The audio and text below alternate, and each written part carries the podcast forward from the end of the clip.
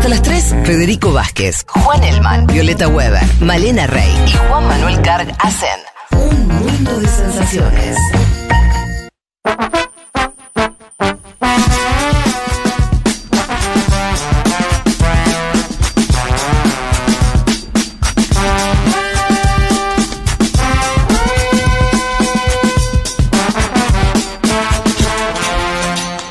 Ahora sí, para todos ustedes entonces el panorama de noticias. Vamos a Brasil primero. Hubo algunas noticias este, bastante relevantes. Algunas tienen que ver con como el, cierre un poco del ciclo que vivió Brasil en relación al, al lofer, eh, a la persecución, más concretamente a Lula. Em, el Supremo Tribunal Federal, ¿sí? la Corte Suprema de Brasil, llegó a la conclusión, a través de una sentencia publicada el día miércoles de esta semana, que el proceso que condenó y encarceló en su momento a Lula se apoyó en pruebas viciadas y estuvo a cargo de eh, una camarilla liderada por, por el juez Moro, el ex juez Moro, eh, y que eh, es, ese juez, junto a los fiscales, cometieron una serie de delitos, ¿no? En abril de 2018, cinco meses antes de las elecciones, recordemos, eh, Lula fue arrestado. Repito, eh, cinco meses antes de las elecciones, Lula fue preso.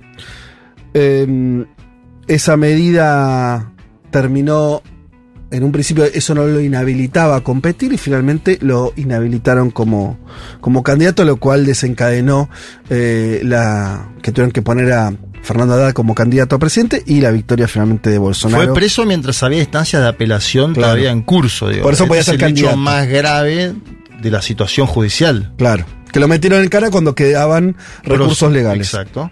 Eh, esto es, es el final de una serie de medidas del Poder Judicial. Desde hace, ayúdame Juanma, Viole, ya van dos años o un poquito más, donde empezaron a demoler dos cuestiones que se vinculan y al mismo tiempo eh, son distintas. La persecución a Lula, particularmente, como dirigente político, y el lavallato como gran esquema de mm, judicialización eh, que involucraba a grandes empresas y a políticos, ¿no? Entonces, las dos cosas fueron finalmente demolidas por el propio Poder Judicial que las había creado. Hay que decir esto porque no se entiende si no. O, o- o mejor dicho, es difícil de comprender porque es el mismo eh, cuerpo el que comenzó esa batalla y finalmente eh, la terminó. En el medio se comieron la presidencia de Bolsonaro como Claro. resultado de todo eso. Sí, ¿no? y además se conoció la filtración del periodista Glenn Greenwald, que la consigue un hacker de Araraquara, Walter de Galdineto, que hablábamos siempre, donde Moro y Dalañol se tiraban centro para ver qué acción llevaban Sí. adelante en la semana contra Lula, contra los hijos de Lula. Eso al quedar tan explícito, y además la presidencia de Jair Mesías Bolsonaro terminó inclinando la balanza para que la justicia diga, bueno, esto estuvo mal este proceso. Sí. Incluso llevarlo a cabo en Curitiba, ¿no? Cuando la- el supuesto triplex que pertenecía a Lula da Silva, por el cual es condenado y juzgado, estaba en el litoral paulista. Sí, y que además nunca sobra decir o repetir que el juez Moro, ni bien asume Bolsonaro la presidencia, fue ministro de Justicia. Claro. Favor, Entre por la favor. primera y la segunda vuelta sumaron al juez Moro, que eso es algo para estudiar en el caso de Milei, te digo. En la Argentina, entre el las paso y ahora, Milei todavía no sumó a alguien como el sí sumó Bolsonaro, que fue entre la primera vuelta y la segunda, nada más y nada menos que Moro. Claro, porque en ese momento, el- el- ¿a quién suma? ¿Quién era Moro ahí? Era el tipo que le había, que había metido preso a Lula, porque más se jugó en términos muy personales. Estaban esas este, mm, audiencias Las donde audiencias, directamente Lula, dos. eh, que nosotros hemos cara a visto, cara. cara a cara con, con Moro. Entonces, él suma al que lo había metido preso a Moro y a alguien que tiene una imagen tremendamente positiva en todo el, eh, Brasil, En aupado momento, por claro. los medios. Moro. Sí. Y a partir de que lo suma también lo liquida como figura política. Empieza, ¿no? La caída de Moro también medio en algún punto ahí, porque... Sí, él le dice que le iba a dar carta blanca en la Policía Federal y después termina designando hombre de su confianza a Bolsonaro, por lo cual Moro se baja del gobierno y queda en una situación inestable. ¿Qué pasa? Bolsonaro pensaba que Moro iba a ir por la presidencia después de él Mm, y lo quería evitar. Sí, se sintió amenazado. Entonces lo boleteó y después, bueno, terminó Sí. como terminó. Igual más allá de eso me parece como que es, es muy evidente, o sea, se hace muy evidente que el tipo lo mete preso a Lula y al mes está ahí acomodadísimo. Quedó todo demasiado expuesto también. Sí, sí, Entonces, total. en la medida en que ese experimento empezó a dar muestra que estaba, que estaba saliendo mal, a, a Bolsonaro le cae la pandemia y su perfil no hace que nosotros lo hemos visto, genera toda esa situación donde eh, quedó muy expuesto él como, como, un, tipo antivacuna. Digo, no- bueno, todo no, ayudó a que rápidamente el experimento de Bolsonaro empezó a ser visto con espanto por gente con poder en Brasil. Empezó a, hacer, a darse vuelta un poco la tortilla ahí. Pero ¿por qué nos importa esto ahora? Me parece, esta noticia. Yo decía, es el final de, un, de, ese recorrido. eh, obviamente hoy Lula es presidente, eh, pero el sistema, esto me parece interesante a mí, ver una experiencia de cómo un sistema, Poder Judicial, medio de comunicación, primero, eh, como su objetivo era destruir al PT y a Lula, no les importan los costos que pagan, terminan formando la, eh, la figura de Bolsonaro. No muchos años después se empieza a verse no solamente los límites, sino la cosa contraproducente, incluso para esos intereses, se destruye la centro-derecha, todo lo que somos en Brasil. Y hoy, eh, o de hace un tiempo, pero hoy, por esto, con esta noticia como, como inicio de fin de ese, de ese ciclo, eh, termina dándose vuelta esa situación eh, y, y ese poder judicial termina siendo hoy funcional, por lo menos a ¿qué diríamos? Limitar mucho la figura de Bolsonaro. Y hoy la tiene bastante difícil, ¿no? Vos a Juanma lo contaste, causas vinculadas a enriquecimiento ilícito, causas vinculadas a, a los hechos de enero eh, de los simpatizantes de Bolsonaro. Empieza a ser alguien bastante hostigado, ¿no? No, y el problema que va a tener Bolsonaro esta semana es que mm, el Tribunal Supremo de Brasil además le acaba de conceder la libertad provisional a Mauro Cid, Ajá. su ex ayudante, a cambio de un acuerdo de delación premiada. Entonces, Mauro Cid, que era el ex ayudante de Bolsonaro, que era quien vendía las joyas de Bolsonaro, la de Arabia Saudita, en Estados Unidos para la familia de Bolsonaro, esta semana va a empezar a hablar en la Claro. justicia.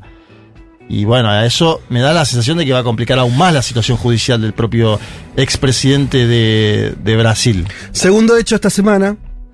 eh, el jueves eh, fue el aniversario de la independencia de Brasil. El año pasado fue eh, el 200 aniversario. Sí. En el contexto electoral, ¿no? Eh, ¿Te acordás que Bolsonaro, de hecho, es una demostración de fuerzas Sí, muy importante Un ese desfile día? militar.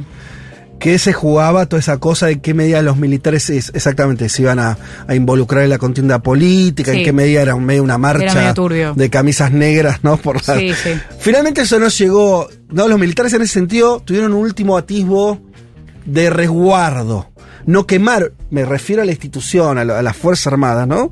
Tuvieron un último momento. ¿Se acuerdan ustedes un contexto muy marcado? Estados Unidos diciéndole a los propios milicos, ojo con pasarse de, de rosca. Eh, tuvimos, no me estoy acordando ahora el, eh, si había sido el secretario de Estado, quien, una figura de primer nivel del gobierno de Estados Unidos, ¿no? Como diciendo, eh, los militares en política no, bueno, marcando algunas cuestiones, incluso le retasearon este, algún negocio eh, de venta de, de insumos militares en, ese contexto. Eh, pero digo, ahora, esta semana, de vuelta, aniversario de independencia, ya con Lula presidente, eh, y, Lula encabezó el desfile cívico-militar, llamó la unión del país, ¿no? Como toda una puesta en escena de. O sea, no hizo la contramarcha, ¿no? Como de. no, no intentó apropiarse o generar ahí una, ningún tipo de revanchismo, pero sí esta idea de mostrar la, la contracara de los tiempos de Bolsonaro en función de una, de una ceremonia este, abierta, donde la, la- la cuestión de la república, de la democracia, eh, estuvo eh, en primera línea. Eh, Y le dio espacio a los militares, que este es el otro Claro. dato. Los Lu- incluyó. Lula no habló en la ceremonia, ¿no? En la ceremonia en general se podría hablar, el presidente de la nación puede hablar. Fue, los incluyó y hubo también de parte de los militares, en el momento en que saludan y dicen acá está el jefe de Estado, hay- hay como un Sí. ida y vuelta, digamos, poco esperable para eh, años atrás, ¿no? En cuanto a Lula, digo, poco Sí, sí. esperable. Me da la sensación de que Lula en eso, bueno, fue parte ya de dos gobiernos, así que sabe cómo lidiar, entre comillas, con las Fuerzas Armadas, más allá de que esta, evidentemente, se haya politizado demasiado, porque esto es lo que denuncia Lula siempre, ¿no? La politización de las Fuerzas Armadas durante la presidencia de Bolsonaro, que es todo un dato. Y también lo marco para prestar atención a lo que puede venir en la Argentina, ¿eh? Por, digo, sabemos que la candidata a vicepresidenta de Javier Milei tiene. Yo siempre vengo con el ida y vuelta porque hay mucho. eh, hay mucha analogía posible Ajá. entre el 2018 de Brasil y el 2023 de la Argentina. Sí, ahí creo que hay algo que, que hace Lula que no, no- acá es distinto. Eh, Lula, esto no- nos lo dijeron cuando estuvimos en, en San Pablo, ¿no? Personas con las que hablamos, Juanma, que es Sí. Brasil es un país que no es un país de rupturas, es un país de encastres de negociación, todo el tiempo, negociación, para eh, en un país donde la élite nunca pierde el poder. O sea, siempre una negociación no de- entre iguales, pero donde incluso las fuerzas populares como el lulismo, como el PT, acceden, cuando acceden al gobierno, también entran dentro necesariamente de esa negociación, que no implica que no transforman cosas, implica que la transformación es pactada. O sea, yo ahora yo tengo poder, vos tenés que negociar conmigo aunque no quieras, ¿a dónde llegamos? Esto se ve todos los días. Por eso preferían a Lula además que a Dilma, ¿no? Lula que venía de la negociación sindical Mm. y Dilma que venía de una trayectoria, si querés, más vinculada a la lucha armada. Claro. Yo lo digo porque ahora, con esto que, estábamos contando de los militares, Lula podría, no sé, o empezar a, eh, a tener una actitud más reactiva frente Sí, a o- militares que se politizaron. Digo, porque esto hay que decirlo, lo- la, la política en Brasil se militarizó, los militares volvieron a ocupar lugares muy importantes durante el gobierno de Bolsonaro, totalmente ajenos a sus funcionalidades. Hubo ministros de cartera que no tienen nada Salud, que ver. salud. Salud, claro, cualquier cosa. Bueno, frente a eso, me parece que esa estrategia de Lula tiene que ver con la historia de Brasil. Entonces, ¿no? El tipo, esto que decías, bueno, vamos a conversar de vuelta. Hasta acá, hasta allá. ¿No? Eh, y, y- y me parece que eso es para. sirve para entender la lógica. En, y Y acá bueno el ejemplo que vos pones de que no impone, Mm. voy a poner un contraejemplo para que lo entendamos. Evo Morales en 2010 le impone a, los militares bolivianos poner la, la consigna patria o muerte eh, Sí, sí, claro. como lema. Y son los mismos militares que nueve años después le hacen un golpe de Estado. ¿eh? Claro. Digo, como para. También a veces vos querés imponer algo de la jefatura del Estado a una fuerza que existe desde muchísimo antes que existís vos, porque los militares bolivianos existen desde muchísimo antes que el MAS, Sí. y se le da esa dinámica complicada. Sí, sí, por eso. Acá, acá me parece que responde por eso a la historia de Brasil. Se entiende esta forma de actuar por, por cómo. Ah, por, esa, esa historia particular. Y, y dos cosas más rápidamente para entender el momento de Brasil.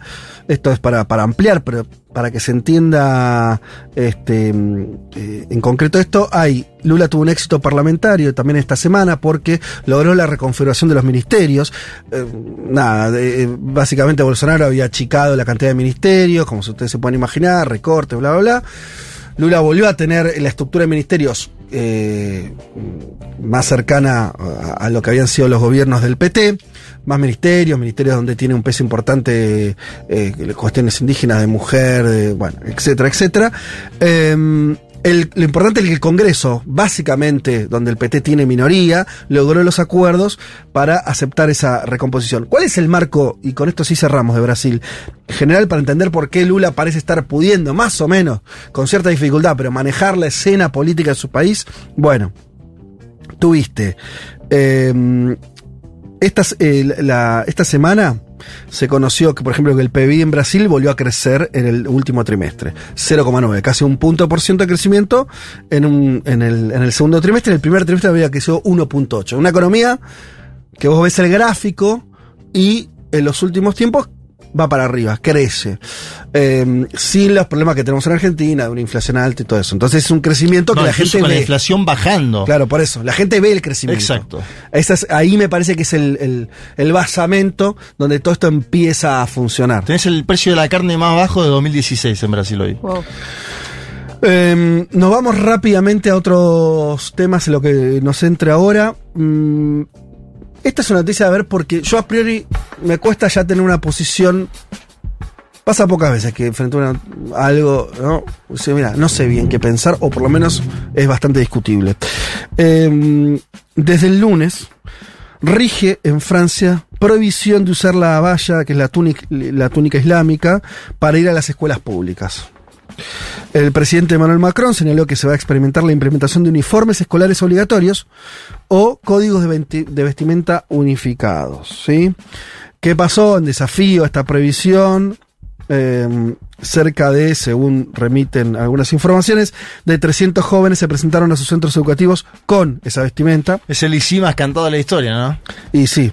eh, y es interesante porque también eh, de parte de, por lo menos de algunos, este, de algunos maestros, dijeron no queremos ser la policía del vestido, lo cual tiene cierta lógica, Bien. ¿no? Cuando eso, Sí. bueno, qué sé yo, es una situación bastante complicada y que la escuela eh, hacer acatar una normativa que tiene algo bastante determinante frente a una comunidad religiosa que también tiene una identidad muy fuerte. Bueno, ahí está la complicación. Yo digo que no. El tema siempre es de dónde pensar estas cosas, ¿no? Porque pensado de Argentina, una respuesta, sí, muy argentina sería, y la verdad que a mí me gusta que en la primaria a los nenes se le ponga el guardapolo blanco y a la mierda. ¿Por qué? Ah, bueno. Porque lo que está abajo no importa. Y lo que importa es el guardapolo y nos unifica a todos. Ese es el contexto de acá. Sí, que aparte está pensado como unificador incluso entre clases sociales, ¿no? Sí, que principalmente. el más adinerado se pueda poner el mismo uniforme en la escuela pública que el pibito que Ese es mi marco general, pero nosotros vivimos acá. Ahora, pero igual no, sí. eso, o sea, es parcial porque si vos sos musulmán y vos usás la vestimenta musulmana y te tenés que poner el guardapolvo, te lo pones arriba y podés seguir teniendo tu vestimenta musulmana. Sí. A mí me parece que está bien que no tengamos una opinión formada porque es muy difícil, digamos, situarse en esos lugares y esas religiones y me parece que ahí toca escuchar esas voces y dejar que hablen ellos como me parece que es muy difícil para nosotros tener una opinión que sea como formada en relación a por mucho que estudiemos por lo ajeno que nos resulta eh, en relación a estos temas porque por un lado decís hay algo raro en que eh, hay algo raro en que mientras el, el occidente va hacia, qué sé yo, de cierta manera la liberalización de la vestimenta o que cada vez se puede usar, qué sé yo, short en el colegio. Sí, no podés usar y- lo que. Pero no puedes usar tu vestimenta religiosa. Sí. Y, y ellos tienen todo un discurso de que es porque es represivo Sí. y todo eso, y vos decís, ¿cómo es? O sea, podés usar lo que vos quieras o podés usar lo que vos quieras que a ellos les cierre. Claro, pero eh, por abajo hay una discusión política por también. eso, pero que- por eso yo digo, perdón, sí. No, dale. No, no, que por eso digo que para mí es muy difícil posicionarse de manera tajante en este tema. Bueno, no sé, sí, pues, eh, claro, comparto, al mismo tiempo, tampoco, eh, a ver, eh, está la cuestión de, me paro del lado de- del gobierno francés, de Macron, y, y de cuál, sí, de, este, de ese gobierno. Eh, hay algo con cómo construís eh, algún tipo de identidad nacional. La respuesta por eso debe ser, no la tenés que construir y que cada, y que cada uno, que cada comunidad de, de identitaria, bueno, qué sé yo, este tenga libertad para, digo, que no haya ningún mandato nacional en ese sentido, ninguna. Ahora, yo eso lo veo llevado, ¿no? Un poco al extremo, com- complejo, porque al mismo tiempo después cuando pasan las cosas, como por ejemplo eh, lo que pasó en los suburbios parisinos eh, hace poco, que mataron a, a un pibe y salieron a, a prender fuego todo, pues decís, es evidente que hay un problema en la integración. Claro. Ahora, y bueno, ¿cómo hace la integración? Y pero es difícil ahí porque vos tenés un país, o sea, Francia es un país que fue un imperio colonizador, Exacto, que sí. es muy colonialista al día de hoy, entonces también la identidad nacional en, e- en, en ese caso específicamente es compleja porque vos decís es una identidad nacional que también intentan, eh, digamos, exportar a un montón de países de África y demás, y países árabes. Entonces, no es tan lineal dónde empieza y dónde termina esa identidad nacional. No, lineal no hay nada. Yo lo que digo es que hay un problema que mí tampoco, tampoco tengo claro qué decir, porque también es fácil por esto una situación decir, y bueno, che, pero pará, acá no están dejando que se exprese la identidad Exacto. religiosa a un grupo. Le digo, mirá, está todo bien, pero ese grupo está dentro de un país. ¿No? Quiere decir, o no. Sí, está bien, está dentro de un país, pero también está dentro de un país que tiene una filosofía occidental de eh, ir hacia la liberalización en muchos aspectos y que en ese sentido se vuelve contradictorio. Porque si es la libertad de religión, Te lo te pongo en otros términos. El idioma, el- ese francés no importa, es una excusa, u otro. Vos decís, che, bueno, hay comunidades que hablan otros idiomas. No son, no estamos hablando de España donde son este, naciones, nacionalismos asentados, Sí, sí, pero sino Comunidades comunidades. autónomas, Está, de qué sé yo, en París hay una comunidad. Y bueno, ¿por qué me hablan en francés en la escuela? Si no es mi identidad. Claro. Y vos decís, bueno, en algún punto el Estado-Nación tiene que pararse en algún lugar, porque si no, No. ¿me entendés lo que te quiero decir? Hay, eh, saliendo de- del ejemplo este de la vestimenta, que puede ser un ejemplo más menor, aunque evidentemente no tanto por la, cuestión política está de- desencadenando, pero digo, hay una pregunta más profunda, es cómo hacen los estados nacionales ahora para construir identidad, para construir... Bueno, sí, pero esa es una pregunta que también es tipo, bueno, esa eh, es- son las consecuencias del- de sus propios actos en relación a la globalización y la interdependencia eh, económica, social, cultural que hay actualmente en el mundo. Para mí hay unas barreras que ahí se atraviesan y que después no hay vuelta atrás y bueno. Es lo que vos hiciste en el pasado. Es cierto. Y para mí igual me parece como re interesante el ejemplo que pones y también en ese sentido digo, eh, ellos van a dar clase en francés, pero no es que les prohíben a los pibes hablar en árabe. Entonces, ¿por qué les deberían prohibir vestirse según su cultura? Como, o sea, para mí lo polémico es la prohibición. O sea, no, no el hecho de que ellos, eh, qué sé yo, eh, Pero estamos de acuerdo que los estados son máquinas que tienen que prohibir cosas también. O sea, más allá de este ejemplo, digo, en No, general. no, yo igual no- realmente no tengo una posición tomada sobre cómo debería ser, pero me parece que hay muchas contradicciones en juego en este tema. Seguro. Y también en la cuestión del, del lugar, de cómo esos. que Yo digo, esto nos queda lejano, pero hay alguna cosa que nos puede quedar más cercana, vinculado a eh, cuando. este cómo, cómo, cómo discutís. eh, bueno, en Argentina, por ejemplo, esta idea, ¿no? De. Eh, que la está usando mucho la derecha, de que los inmigrantes usan servicios que son pagados por ciudadanos argentinos, ¿no? Que aparte estadísticamente es... eh, Está todo, esa discusión es una eso. pelotudez en, ese- en Sí. ese sentido, estoy de acuerdo, Sí. pero activa cuestiones. Entonces, digo, sobre eso, una cosa es el Estado, en este caso el argentino, con todo el problema que tiene, pero puede decir, no, mira, ¿sabes qué? Desde Alberdi, que este país está abierto a los inmigrantes. sí. Entonces, no me rompa la bola porque nuestra identidad nacional es una identidad inclusiva y donde todo el tiempo buscamos agregar, agregar, agregar. Exacto, está en la Constitución. Bueno, por eso. Que no es la de Francia, que como bien dice Viole, Francia tiene una historia colonialista de eh, eh, dejar afuera, de, sepa- de, de- de andar midiendo quién es ciudadano y quién no. Entonces, después te estalla este quilombo. Ese- esos nacionalismos excluyentes terminan generando estas cosas. Este- Eso estoy de acuerdo que son, son bien distintos. Pero bueno, eh, al mismo tiempo, hoy, parados hoy, es un... la van a tener difícil los muchachos, eso me parece. Va a estar complicado. Eh, pero es interesante para seguir, este, nada, pensando, que nos ayude a pensar un poco. Eh, y finalmente leo la, ordenanza más específica. eh, entre los fundamentos de la decisión del Consejo de Estado. eh, el uso, eh, citó una ley del 2004 que prohíbe el uso o signos o atuendos con los que los estudiantes muestren ostensiblemente una afiliación religiosa. Ahí estaría la diferencia, en términos discursivos de, por parte del Estado francés, de la diferencia entre una ropa, un tipo de vestimenta eh, y algo que refiere a una cuestión religiosa. Lo cual igual me pregunto si está prohibido ir con... sí, los quiero una- ver. Con un, con un, eh, con una cruz, Con una cruz eh, colgada. católica, los claro. quiero ver, los quiero ver. Por eso, por eso. Por eso es este es, es- todo para, para discutir. Bien, vamos a cerrar. em, sí, tenemos, llegamos, llegamos. Em, la Corte Suprema de México despenalizó el aborto. Eh, En una edición histórica, el miércoles a mediados de la semana, eh, la Suprema Corte de Justicia de la Nación de México despenalizó el aborto en todo el país eh, tras un amparo promovido por una ONG, el Grupo de Información en Reproducción Elegida.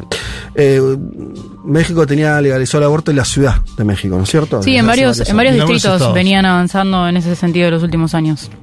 Eh, ahora esto impacta en todo el país. Con, no desde una ley, ¿no? Eso es interesante, como algunos países, eh, en el caso de la Argentina, ¿no? Hubo que construir una ley. En el caso de México, que es por ahí más similar a lo que ocurrió en su momento en Estados Unidos, una decisión judicial es la que habilita. Igual es despen- permiso. despenalización que, que bueno, eh, no, habría que chequear detalles, eso es todo. Lo, Sí.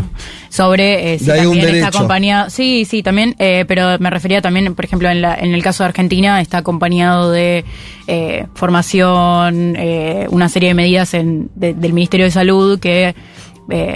Eh, además de la, de la legalización del aborto, que es un paso más que la despenalización, también, bueno, da una serie de ayudas a aquellas eh, personas que decidan seguir adelante con el embarazo y, y bueno, y realmente se reivindique el derecho a elegir. Em, ¿Qué más todo, todo una Sí. data igual, digo. Una sociedad que... El, el- el viernes hablamos un poco con, Sí. con Julia Mengolín en, en Segurola de una sociedad caracterizada históricamente, y uno no quiere caer en cliché, pero como conservadora, machista, misógina, ¿no? La sociedad religiosa. mexicana En su totalidad, digo, y uno mirando la serie puede ver eso también, digo, algo cultural que... Mm. La misma semana donde se conoce que las dos principales candidatas a la presidencia del año 2024 van a ser mujeres, Mm. se despenaliza el aborto en todo el Ah, país. es digo. divino. Se da una situación de avance indudable. Sí, está ¿No? bueno eso porque creo que estamos en un momento histórico donde creemos que todo va para atrás. Bueno, por ¿Viste? eso, sí. Está constru- o sea, Acá en Argentina totalmente esa es la sensación. y, y- y- sí, vos decís que es más un mambo nuestro. Bueno, no, pues. no, no, no creo que sea exclusivamente mamo nuestro, pero sí que acá está como cada vez Claro. más fuerte. eh, pero vivimos bajo esa cosmovisión. eh, y de pronto, viste, van sucediendo cosas que muestran que, y no ahora, sino que los últimos 15 años, 20 años, en muchos de nuestros países, que eran países, eh, como vos decías, con características muy conservadoras o, países que, que estaban muy cercados, no sé, en una lógica puramente neoliberal. La verdad es que hubo cambios grandes, relevantes, en una dirección piola. Eh, y eso a veces, viste, como que se pierde bastante de vista. Incluso esta idea de la continuidad democrática. Argentina va a cumplir 40 años de democracia. Nunca había cumplido 40 años de democracia en toda su historia. Digo, qué sé yo. Son, y no es algo que le pasa a la Argentina. Entonces me parece que hay, que está bueno eso que decís, Juanma, de, de cómo uniste lo- lo- los datos, porque habla de, son procesos más largos. ¿No? Porque eso que, esa emergencia de eh, mujeres, eh, lo más probable es que haya una mujer presidiendo México el año que viene Sí. Eh, conquistas de derechos que en un país como México se veían muy lejanos. Eh, bueno, te habla de que hay un recorrido por, a- por abajo, eh, un largo, de un proceso más largo, eh, que una donde la sociedad fue yendo para, para buscando transformaciones en un sentido positivo. Eso me parece que a veces no se, no se ve. Y también son consecuencias, Fede, déjame decir, de un gobierno exitoso, que lo vamos a tratar un poco más después. Sí. Pero vos podés avanzar cuando tenés las condiciones materiales aceptadas, cuando la economía crece, cuando distribuís, cuando tenés mejor salario. Es. Esta es, digamos, es la historia de los avances también. Ah, también es cierto. Último tema ya muy cortito. Eh, vamos a ver cómo continúa esta historieta. Pero se armó un revuelo grande porque emergió la duda de si nada menos que India, que hace poquito tuvo una novedad mundial, se convirtió en el país más poblado del mundo, que es una novedad bastante importante, ¿no? Porque llega un extraterrestre y dice, bueno, che, ¿y qué- qué- a ver, ¿quiénes son acá? Y bueno, mirá, el país donde vive más gente son, es este. Y bueno, es un dato que no, no, a ese habría que darle rápidamente. Eh, Después mandó una misión a la Luna, ¿no? Una misión espacial a la Luna. acaba de mandar una misión a la Luna, exitosa, eh, India, y ahora la cuestión es si va a cambiar de nombre o no.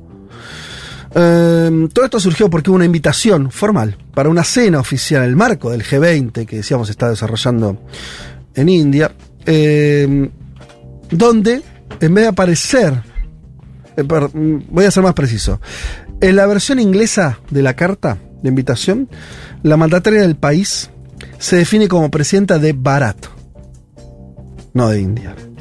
La denominación rompe con la tradición según la que, en inglés, las altas autoridades del país utilizan el topónimo India, mientras que Bharat es utilizado en idioma hindi solamente, que es uno de los idiomas que salen en India.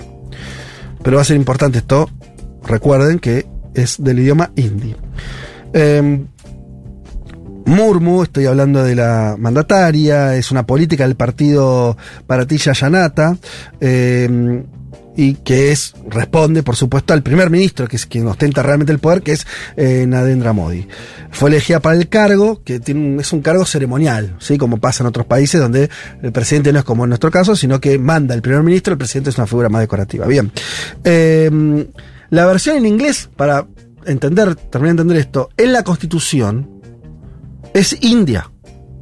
¿Sí? Entonces, la presidenta del país manda una invitación en inglés con otra denominación. Y ahí se armó este revuelo de si quieren cambiar el nombre o no.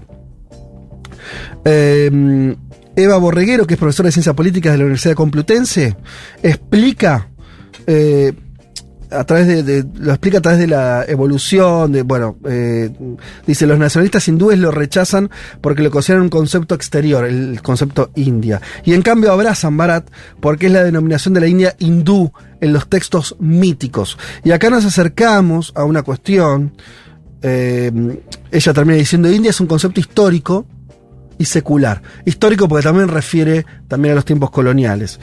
Eh, y secular porque es no religioso.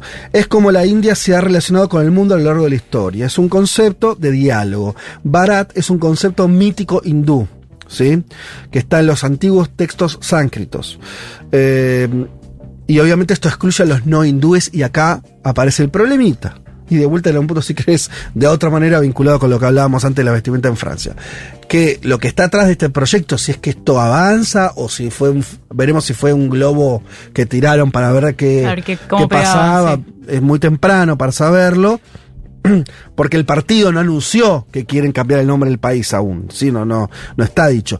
Es que esto sea un paso más en una de las grandes características que tiene el gobierno de Modi, que es un gobierno cada vez más nacionalista y religioso. Nacionalismo y religión en India están más pegados ¿sí? que en otros lugares. Y el tema es que la- hay una mayoría hindú. India e hindú no es lo mismo, digo, porque a veces no, hay por qué saberlo. Eh, los hindúes son los que profesan la religión. Este, en India viven un montón de otras personas que tiene, es el planeta más, el país más poblado del planeta. Hay de todo, hay católicos, hay agnósticos y hay muchos musulmanes, con los cuales este gobierno particularmente está enfrentado. Entonces, si vos en la India y sos musulmán y ves que eh, el gobierno empieza a jugar con la idea de cambiarle el nombre del país por un nombre que remite a textos religiosos hindúes, tal vez vos te empieces a sentir un poco menos ciudadano, ¿no? Y hay toda una cuestión ahí con ese, eh, con ese proceso que es preocupante. Veremos hasta dónde lleva, pero eh, al mismo tiempo es un gobierno fuerte, ¿no es cierto? Un, un gobierno Sí. muy legitimado políticamente, con mucha fuerza, un país que ha crecido mucho. Entonces, este tipo de propuestas, bueno, habrá que ver este, cómo termina, pero ese parece ser un poco el recorrido. Leí además que la oposición a Modi estaba utilizando una chapa electoral para las elecciones del año próximo con el acrónimo India.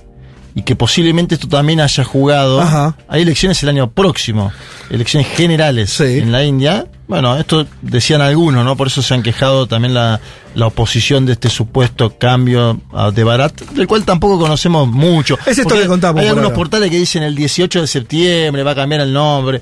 La verdad que no lo sabemos sí. eso. Eh, Sí, sí, eh, atrás hay una jugada en serio o, sí- o como decíamos, o eso era un globo de ensayo a ver qué pasaba con algo que no deja de ser protocolar. Exacto. Pero bueno, como está... Sí es cierto que Narendra Modi lo utilizó en los últimos tiempos mucho el término Bharat para hablar del país Bueno. públicamente. Y además hay una cosa, este tipo de países y de gobiernos, India, no sé, China, no es como nuestros, o sea, eh, no están, no boludean tanto. No hacen cambios estructurales. Sí, y, y- y- y cuando, quiere decir, es difícil pensar que no lo pensaron. Estamos hablando de potencias. Sí. Estamos hablando, Sí, ¿se sí. entiende? Sí, o sea, está hablando de, es como los yankees. Bueno, si los tipos un día salen a decir algo, puede estar completamente equivocados. Ahora, seguro que eso no fue un arranque No, no. de porque sí, porque es, porque se juega mucho, porque las potencias, cada paso que dan, ¿no? Se están jugando muchas fichas. Entonces, eh, por eso me parece sí que es, que es un tema para seguir de cerca. Bien, hasta acá el panorama de noticias y ni bien volvamos, seguimos además de empezar a leer algunos de los... ¿Cuántos? ¿Contaste? Mira, más de 300 mensajes que llegaron eh, en forma casi inmediata, en- habrán sido en 30 segundos, bien. O sea que estaban ahí. Cuando anunciamos la disolución de este programa. Ya venimos.